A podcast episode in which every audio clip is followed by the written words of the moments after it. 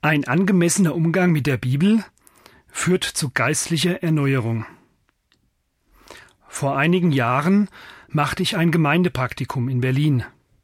Die Gemeinde dort hatte eine Suppenküche und jeden Tag kamen bis zu 70 Obdachlose, um sich eine kostenlose, warme Mahlzeit abzuholen. Meine Aufgabe war es, mit diesen Menschen, die meistens nichts mehr hatten, über den Glauben an Jesus Christus zu sprechen. Eines Tages war uns das Brot ausgegangen, und ich wollte zum Bäcker gehen und Nachschub holen. Ich wollte mir dafür Geld aus der Kasse holen. Die Kasse war frisch aufgefüllt, und der Inhalt bestand nur noch aus 100 D-Mark-Scheinen. Ich nahm einen Schein aus der Kasse und ging damit zum Bäcker. Nun hatte ich folgendes Problem. An diesem Morgen stand auf der ersten Seite der Bildzeitung, dass in Berlin viele gefälschte 100 D-Mark-Scheine im Umlauf seien. Deshalb wollte der Bäcker meinen 100 D-Mark-Schein nicht annehmen. Ich machte mich darum auf den Weg, um den Schein in einem anderen Geschäft zu wechseln. Ich suchte circa 20 Geschäfte auf. Doch keiner wollte den Schein umtauschen. Alle hatten Angst vor den gefälschten 100 D-Mark-Scheinen. Schließlich kam ich mit meinem Anliegen in einen Copyshop. Der Mann, der dort arbeitete, schaute sich meinen Schein genau an, und dann sagte er, ich glaube, der ist echt. Es ist zumindest kein Schein von denen, die ich kopiert habe. Er hat mir dann den Geldschein gewechselt. So wie beim Geld ist es auch wichtig, dass unser Glaube, unser Christentum echt ist. Es ist seit einigen Jahren in der Christenheit ein Trend, dass Gemeinden und Christen danach streben, authentisch zu sein. Auch in der Politik und im Beruf gibt es diesen Trend. Man soll so sein, wie man ist, und sich nicht verstellen. Man soll echt sein. Für uns Christen stellt sich die Frage, wann ist ein Christ echt? Oder wann ist eine Gemeinde echt? Darauf gibt es nur eine Antwort, eine klare und eindeutige Antwort, und zwar der Glaube eines Christen und die Gemeinde müssen mit der Bibel übereinstimmen. Man kann es noch besser ausdrücken, wenn man es andersherum sagt. Ein einzelner Christ und auch eine ganze Gemeinde müssen regelmäßig auf das biblische Wort hören, um echt zu sein.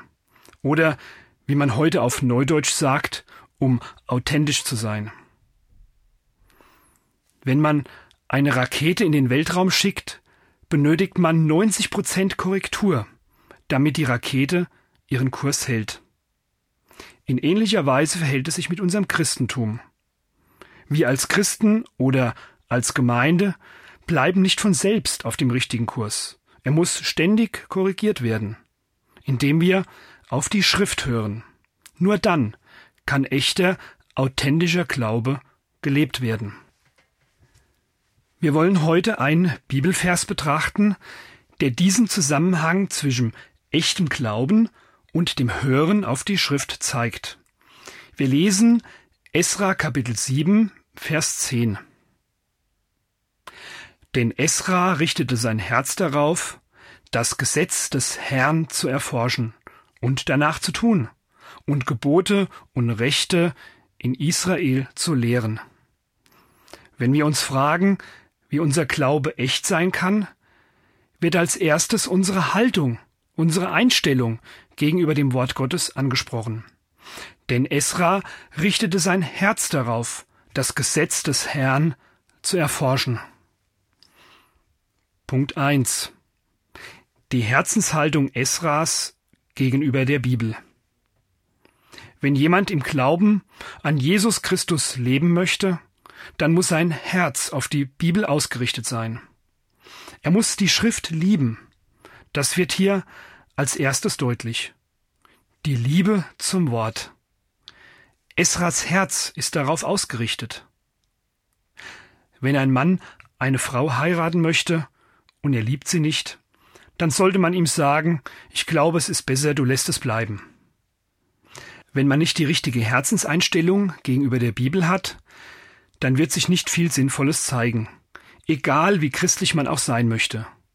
Ohne sich auf das Wort Gottes auszurichten, wird es nicht gehen. Denn Esra richtete sein Herz darauf, das Gesetz des Herrn zu erforschen. Hinter diesen Worten steht ein ganz bestimmtes Menschenbild, nämlich das biblische Menschenbild. Der Mensch wird durch sein Herz geleitet. Die Schrift sieht im Herzen die Schallzentrale des Menschen. In unserem Herzen liegt die Motivation, der Antrieb für unser Handeln. Im Herzen ist meine Einstellung, meine Gesinnung, mein Gewissen verankert. All mein Wollen, mein ganzes Denken und mein Handeln wird bestimmt von meinem Herzen. Wenn es um den Glauben und unsere Beziehung zum Herrn geht, dann werden wir bezüglich unseres Herzens angesprochen. Wir sollen den Herrn lieben, von ganzem Herzen heißt es. Das ist das höchste Gebot, sagt Jesus. Auch wenn wir das immer wieder in der Bibel lesen, ist das heute doch nicht so klar. Nicht wenige sind in ihrem Menschenbild mehr von der Philosophie und der Psychologie geprägt als von der Bibel. Die Philosophie meint, die Schallzentrale des Menschen sei sein Verstand. Und die Psychologie meint, der Mensch werde durch seine Triebe geleitet, die wir irgendwo in den tiefen Schichten der Seele fänden. In nicht wenigen christlichen Büchern, da findet man solche Ansätze. Wir merken das jeden Tag. Ganz plötzlich sind irgendwelche Gedanken in unserem Verstand. Und manchmal wünschten wir, wir könnten manche Gedanken schnell wieder aus unserem Kopf hinausjagen. Wo kommen die Gedanken her, die auf einmal in unserem Verstand arbeiten? Sie kommen aus dem Herzen. Jesus sagt einmal, was aus dem Menschen herauskommt, das macht den Menschen unrein, denn von innen, aus dem Herzen des Menschen, kommen heraus böse Gedanken, Unzucht, Diebstahl, Mord und so weiter. Jesus sagt, aus unserem Inneren, aus unserem Herzen kommen unsere Gedanken. Also waren sie, bevor sie sich in unserem Verstand zeigen, vorher schon in unserem Herzen. Der Mensch wird geleitet durch sein Herz. Deshalb ist es eine Frage, wie unser Herz beschaffen ist. Das Herz des Menschen ist von Natur aus völlig verderbt. Nach der Sinnflut sagte Gott zu Noah, das Dichten und Trachten des menschlichen Herzens ist böse von Jugend auf. Unser Herz muss deshalb durch die Wiedergeburt im Heiligen Geist erneuert werden. Unser Herz muss auf Gott ausgerichtet werden, so dass wir den Herrn und sein Wort lieben und zu ihm sagen können, aber lieber Vater. Wir wollen unseren menschlichen Verstand aber dennoch nicht gering achten. Wir haben ihn bei der Schöpfung von Gott bekommen und wir müssen ihn jeden Tag benutzen. Aber unsere Herzenseinstellung steht noch vor unserem Verstand. Wir wissen oft, dass manche Dinge für uns nicht gut sind. Die Vernunft sagt es uns ganz deutlich. Aber wir lassen uns dennoch von unserem Herzen in eine andere Richtung lenken. Jeder weiß, wie gefährlich Trunkenheit am Steuer ist. Und trotzdem lassen sich viele dazu verleiten. Manche haben zu mir gesagt, ich weiß ganz genau, dass es richtig und vernünftig wäre, zum Glauben an Jesus und in die Gemeinschaft mit Christen zu kommen. Aber ich mag andere Dinge lieber. Oft handeln wir gegen unsere Vernunft und gegen unsere bessere Einsicht, weil wir andere Dinge mehr lieben. Die Bibel zeigt uns immer wieder, dass Menschen dorthin gehen, wo sie von ihrem Herzen hingeführt werden.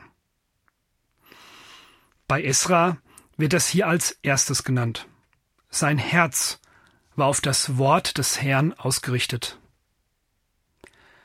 Manchmal liegt es nur an unserer Vergesslichkeit.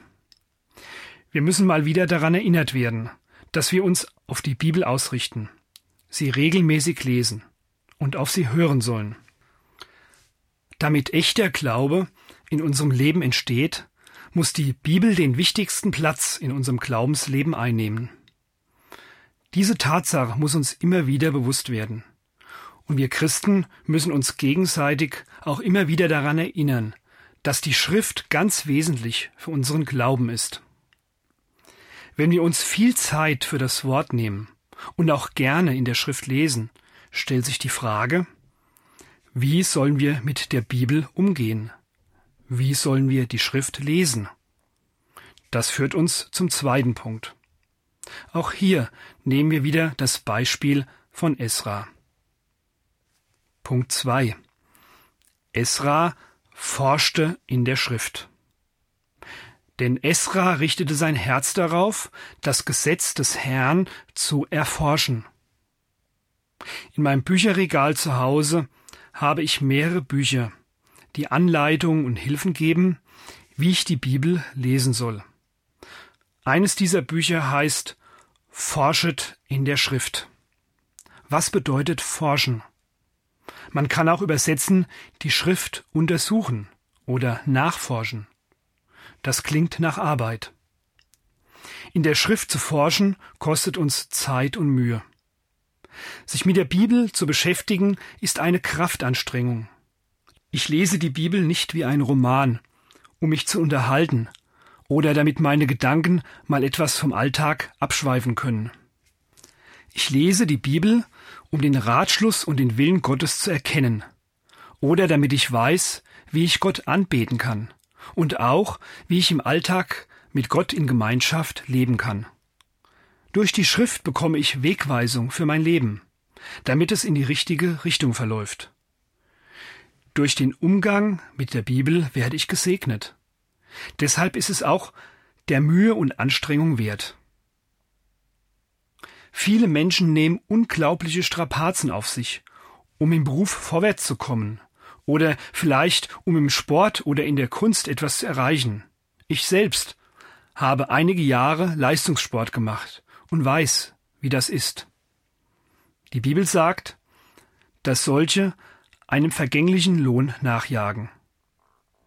Wir aber als Christen jagen der unvergänglichen Krone des ewigen Lebens nach.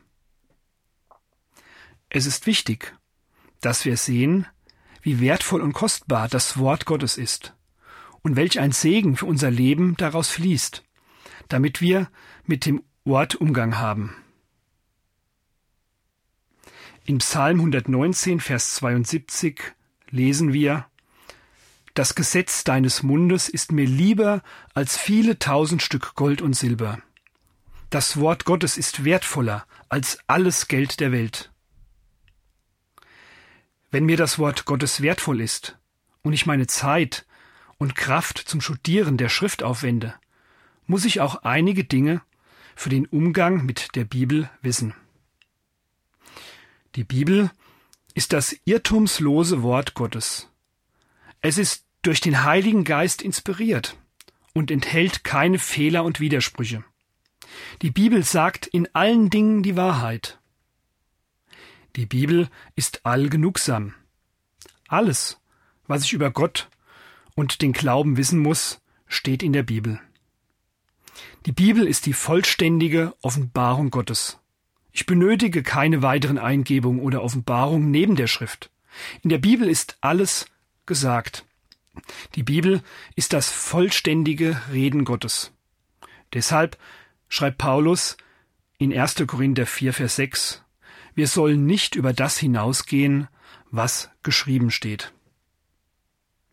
Nun gibt es noch einen Punkt, der für den Umgang mit der Bibel wesentlich ist. Wir wissen, es gibt verschiedene Auslegungen zur Bibel, verschiedene Lehren und Meinungen. Wie sollen wir die Bibel auslegen? Wir verstehen die Bibel wörtlich, nach dem Buchstabensinn. Der Sinn eines Bibeltextes oder Bibelverses steht in der Bibel selbst. Was ein Bibelvers zu bedeuten hat und wie er auszulegen ist, finden wir in der Schrift selbst. Das bedeutet, dass wir die Bibel wörtlich verstehen. Wir legen sie nach ihrem Wortsinn aus. Und den finden wir in der Schrift. Hier wird unter Christen sehr oft der Fehler gemacht, dass man die Bedeutung nicht aus der Schrift herausliest, sondern seine eigene Meinung in die Schrift hineinliest. Weil die Bibel Gottes Wort ist, sollen wir sie aber auslegen und nicht etwas in sie hineinlegen. Mal ein Beispiel dafür. Ein Bruder hat im Neuen Testament gelesen, wie die Jünger die ganze Nacht auf dem See Genezareth keine Fische gefangen haben. Am nächsten Morgen forderte Jesus sie auf, nochmal auf den See hinauszufahren. Und Petrus sagt, auf dein Wort her wollen wir das machen. Nun versuchte sich der Bruder an eine Auslegung. Er selbst war von Beruf Fischer und hatte folgende Erklärung dafür, dass die Jünger die ganze Nacht nichts gefangen hatten. Er selbst war mal mit einem Boot auf dem See zum Fischefangen und da kam plötzlich ein Gewitter auf und es donnerte. Sogleich waren alle Fische verschwunden und er konnte nichts mehr fangen. Nun bemerkte er, dass die Jünger, die im Boot saßen, Donnersöhne genannt wurden. Da die Fische vor Donner Angst haben, seien sie abgehauen und somit hätten die Jünger die ganze Nacht nichts mehr gefangen. An diesem Beispiel sehen wir, dass dieser Bruder die Bibel nicht ausgelegt hat, sondern seinen Beruf und seine Erfahrung in die Bibel hineingelesen hat. Wenn wir so etwas tun, kommt es zu den sonderbarsten Blüten und Verbiegungen der Schrift. Auf diese Weise verbiegen wir das Wort Gottes. Das ist kein angemessener Umgang mit der Bibel. Es gibt eine einfache Regel für den Umgang mit der Schrift. Kontext beachten. Kontext beachten und nochmals Kontext beachten. Die Bedeutung eines Bibelverses verstehe ich durch den Zusammenhang, durch den Kontext. Nehmen wir als Beispiel einmal unseren heutigen Vers aus Esra 7,10. Welchen Sinn hat dieser Vers und wie ist er auszulegen? Die Antwort finden wir im Zusammenhang. Das Volk Israel war vom Herrn abgefallen. Sie hatten den Glauben mit den heidnischen Religionen der kanaanitischen Völker vermischt. Gott sandte dann seine Propheten, aber das Volk Gottes hörte jahrhundertelang nicht auf sie. Sie hörten nicht auf das Wort des Herrn. Dann schickte Gott sein Volk für 70 Jahre in die babylonische Gefangenschaft. Und sowohl Jerusalem als auch der Tempel wurden zerstört. In den Kapiteln 1 bis 7 des Buches Esra lesen wir, dass der König Kyros den Juden die Erlaubnis gibt, dass sie wieder nach Jerusalem zurückkehren dürfen. Wir lesen, dass der Tempel wieder aufgebaut, das Gesetz des Herrn wieder in Kraft gesetzt und das Passafest wieder gehalten wird. In Kapitel 6. In Kapitel 7 lesen wir dann, wie der Schriftgelehrte Esra nach Jerusalem kommt und wie man sich wieder auf das Wort Gottes besinnt. Man hört wieder auf das Wort Gottes und hält es. Daraufhin kommt es zu Buße und Umkehr. In Israel findet eine Reformation statt, eine geistliche Erneuerung. Der Sinn des Bibelverses von Esra 7.10 ist folgender, wenn man den Kontext berücksichtigt. Durch eine Neubesinnung auf das biblische Wort kommt es zu einer geistlichen Erneuerung im Volk Gottes. So in etwa lautet auch das Thema unserer Ansprache. Ein angemessener Umgang mit der Bibel führt zu geistlicher Erneuerung. Für den richtigen Umgang mit der Bibel ist es zwingend notwendig, sie nach dem Wortsinn auszulegen. Ich lese heraus, was die Bibel wörtlich sagt. Und dazu muss ich unbedingt den Zusammenhang, den Kontext beachten. Dieser Punkt, wie ich mit der Bibel umgehen sollte, ist eine eher technische Frage. Doch da ist noch mehr zu beachten. Wir sehen bei Esra, dass die Bibel nicht nur rein theoretisch studiert werden darf. Sie soll uns zum Glauben und zu einem geistlichen Leben führen. Punkt 3. Esra lebte nach der Bibel. Denn Esra richtete sein Herz darauf, das Gesetz des Herrn zu erforschen und danach zu tun. Wir finden in der Bibel immer wieder den Zusammenhang von Ursache und Wirkung. Der richtige Umgang mit der Bibel führt zum rechten Tun des Wortes Gottes. Das richtige Hören und Verstehen der Bibel führt dazu, dass ich Gottes Wort beachte und danach lebe. Manche vertrauen einem Christen an, dass sie sich bemühen, Jesus nachzufolgen. Aber sie haben nicht genug Antrieb und Kraft dazu. Schon einige Male sagten mir Glaubensgeschwister etwa Folgendes. Ich habe momentan sehr wenig Antrieb, in der Bibel zu lesen, zu beten oder in die Bibelstunde und in den Gottesdienst zu gehen. Dann fragte ich sie, und? Was wirst du jetzt tun? Die Antwort war, ich warte, bis Gott es mir wieder neu auf das Herz legt. Und dann werde ich wieder regelmäßig in der Bibel lesen und am Sonntag das Wort Gottes im Gottesdienst hören. Was kann man dazu sagen? Diese Geschwister können sehr lange warten, bis Gott ihnen das auf das Herz legt. Es wird nichts geschehen. In der Bibel finden wir hierzu das Prinzip von Ursache und Wirkung. Das ist etwas so wie bei einem Kind, das sich zum ersten Mal in seinem Leben auf ein Fahrrad setzt und seinen Eltern sagt, es fährt nicht. Da antworten die Eltern, du musst erst mal in die Pedale treten, dann fährt es. Sehen wir an diesem Beispiel Ursache und Wirkung? Wir müssen uns erst dem Wort aussetzen. Wir müssen auf das Wort hören, sei es zu Hause beim Bibellesen oder in der Gemeinde, im Bibelkreis und Gottesdienst. Das Wort wird unser Herz erleuchten und uns den Antrieb und die Kraft geben, auch danach zu handeln. Das Erkennen der biblischen Lehre und ein Glaubensleben, das vor Gott wohlgefällig ist, sind in der Bibel untrennbar miteinander verbunden. Echtes, gelebtes Christsein entsteht nur durch Erkenntnis der wahren biblischen Lehre. Lehre und Leben dürfen nach der Schrift nicht voneinander getrennt werden. Die Ursache für das echte Glaubensleben ist die echte Lehre. Viele Gemeinden leiden heute darunter, dass dieses biblische Prinzip von Ursache und Wirkung nicht ausreichend berücksichtigt wird. Viele Gemeinden stehen unter dem Einfluss des Pragmatismus. Das ist die wesentliche Ideologie Amerikas. Beim Pragmatismus geht es um die Frage, ob eine Sache funktioniert. Wenn ja, dann ist alles in Ordnung. Wir als Christen fragen jedoch danach, ob etwas biblisch ist oder nicht.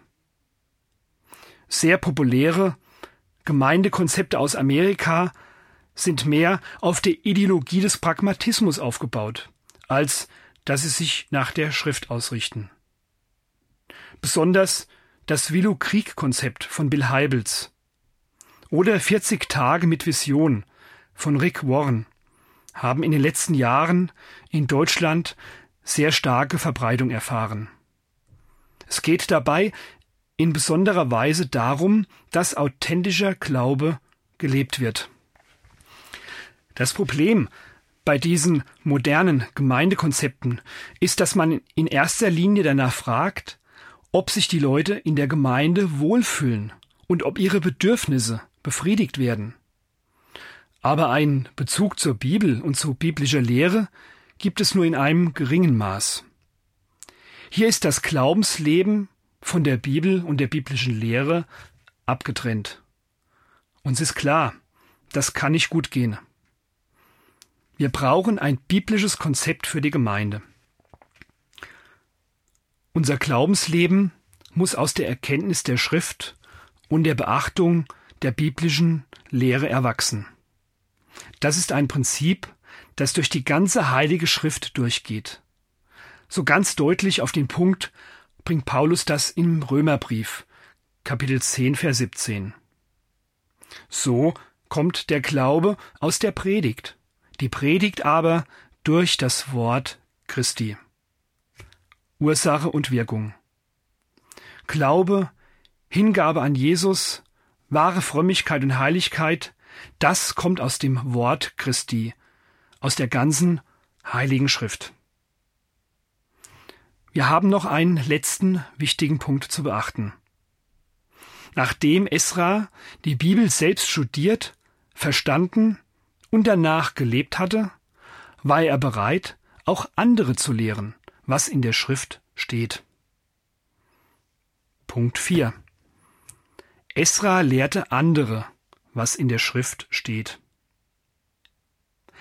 Denn Esra richtete sein Herz darauf, das Gesetz des Herrn zu erforschen und danach zu tun und Gebote und Rechte in Israel zu lehren. Beachten wir hier den Zusammenhang. Esra lernte die Schrift erst einmal selbst, bevor er andere belehrte. Es gibt unter den Geschwistern einige, die einen sehr großen Eifer für den Herrn haben. Und ihrem Wunsch, dass die ganze Welt die Wahrheit erfahren möge, können sie manchmal übersehen, dass man die Schrift erst einmal selbst verstehen muss. Oft ist das gar keine böse Absicht, sondern voreiliger Übereifer. Wir kennen das ja auch von Petrus, der oft sehr eifrig war und dabei gar nicht wusste, was er sagte. Selbst wenn ich mit dir sterben müsste, Meister, bleibe ich an deiner Seite. Das waren seine Worte gewesen.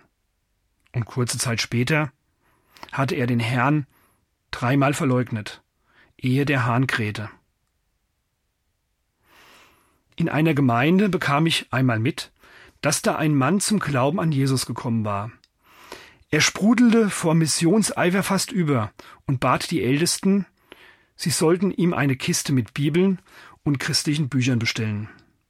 Damit wollte er die ganze Umgebung in ein paar Tagen missionieren. Die Ältesten antworteten ihm Gut, das machen wir. Es dauert allerdings ein halbes Jahr, bis die Bibeln und Bücher da sind. In der Zwischenzeit besuchst du unseren Glaubensgrundkurs, der findet jede Woche statt und ist in einem halben Jahr zu Ende. Es ist gut, wenn man Eifer für den Herrn und seine Sache hat. Ein bekannter Evangelist sagte einmal, wir müssen so für Jesus brennen, dass es zischt, wenn man uns ins Wasser wirft. Aber manchmal befinden wir uns in einem Übereifer, in dem wir gebremst werden müssen. Als junger Christ ist es mir einige Mal passiert, dass ich anderen unbedingt etwas von der Bibel beibringen wollte. Und ich kam dabei in peinliche Situationen, weil sich herausstellte, dass mein Wissen über die Bibel noch zu oberflächlich war. Gott zeigte mir dann, dass es nicht gut ist, wenn man andere über Dinge belehren möchte, von denen man selbst noch nichts versteht. Wir haben an dem Bibelvers aus Esra 7.10 heute gesehen, dass die Qualität unseres Glaubenslebens, ob es echt oder nicht echt ist, untrennbar damit zusammenhängt, wie wir mit der Bibel umgehen. Bemühen wir uns deshalb um einen angemessenen Umgang mit der Bibel. Ein schriftgemäßer Umgang mit der Bibel ist der Schlüssel zur geistlichen Erneuerung.